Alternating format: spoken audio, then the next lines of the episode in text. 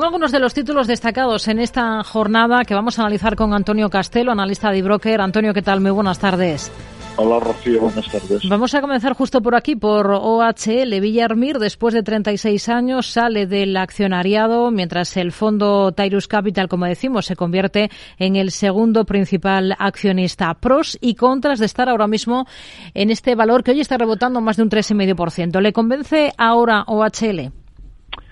Bueno, el problema de OHL ahora es el, de otras compañías, ¿no? Convencer al mercado que tienen capacidad de seguir reduciendo deuda al mismo tiempo eh, que, son rentables, ¿no? Eh, los anteriores dueños pues han intentado muchas cosas, eh, pero al final se han visto obligados a, reducir su posición de dominio. Ahora queda ver la capacidad que tienen los, los nuevos gestores para sacar adelante a un grupo que, va a tener que vender activos y, probablemente no, no descartemos que pueda tener que hacer alguna eh, ampliación de capital para, para equilibrar eh, sus finanzas. ¿no? Entonces yo creo que hasta que no tengamos esto claro, hasta que no veamos que, que la compañía encadena al menos tres, cuatro resultados trimestrales con evidentes eh, mejoras, eh, pues preferimos explorar otras alternativas que, seguro que nos encontramos eh, alternativas mejores en la bolsa española. Hoy en el eh, mercado continuo vuelve a destacar tubos reunidos, vuelve a estar disparada esta jornada, casi otro 24% de repunte. ¿Qué es lo que está pasando con este valor en las últimas sesiones? ¿Se fía de esta reacción que está teniendo? Bueno, a ver, la cotización de la compañía la ha disparado la publicación de unos resultados por primera vez positivos desde hace mucho tiempo. Eh, su volumen de negocio uh, creciendo fuerte, su cartera de pedidos más de 300 millones de euros, un 71% superior a la del año pasado por estas fechas. A ver, el producto tuvo reunidos, eh, como sabemos, está destinado al uso en industrias de petróleo y gas, sobre todo eh, industria química y petroquímica y generación de energía. Hablamos de sectores, especialmente el petróleo y gas, que durante años habían parado sus inversiones y desde 2022, por los motivos que ya sabemos, pues las han retomado, ¿no? Entonces esto, pues bueno, es una buena noticia para, para este tipo de, empresas. Eh, tuvo reunidos eh, Le Pasa, tuvo ACES Técnicas Reunidas, que han tenido unos años complicados, pero que, bueno, pues que ahora con, con este repunte de este tipo de negocio, pues vuelven a estar ahí arriba, ¿no? los responsables de Tubo Reunidos han sido capaces de repercutir a, sus clientes progresivamente los fuertes incrementos de costes de energías y materias primas. Eh, han sabido también eh, mantenerlos eh, a pesar de la alta volatilidad y, el mercado pues bueno les, les está premiando. ¿Nos fiamos de esta subida?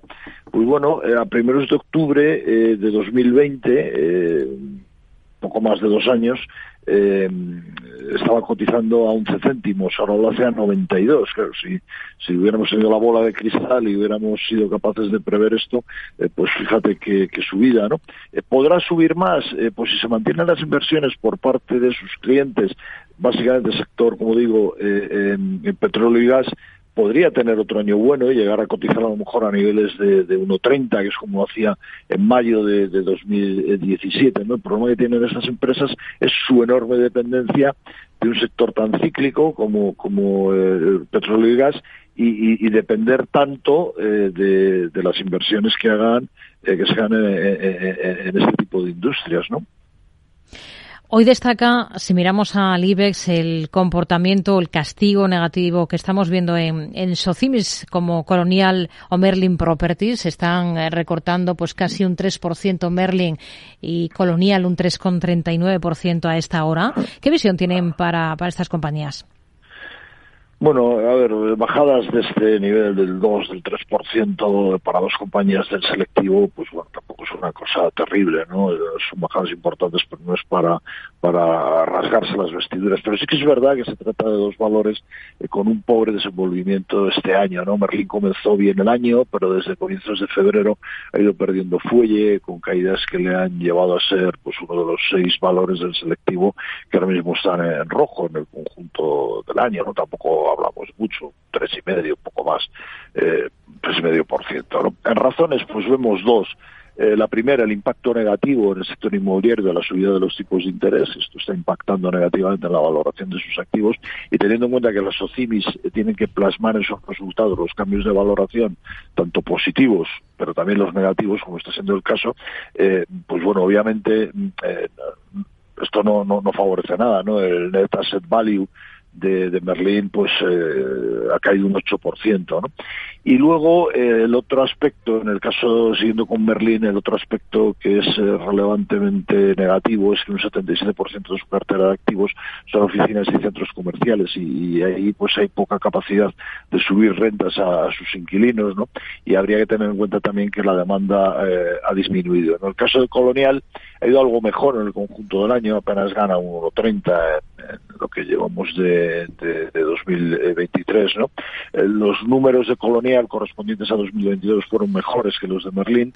También es verdad que tiene más capacidad de trasladar costes a sus clientes, pero todavía tiene que realizar ese ajuste al que nos referíamos antes de la valoración de sus activos. Hmm. Y además también eh, yo creo que las guías publicadas para 2023 pues no puede decirse que el mercado las haya percibido como que sean muy ambiciosas, ¿no?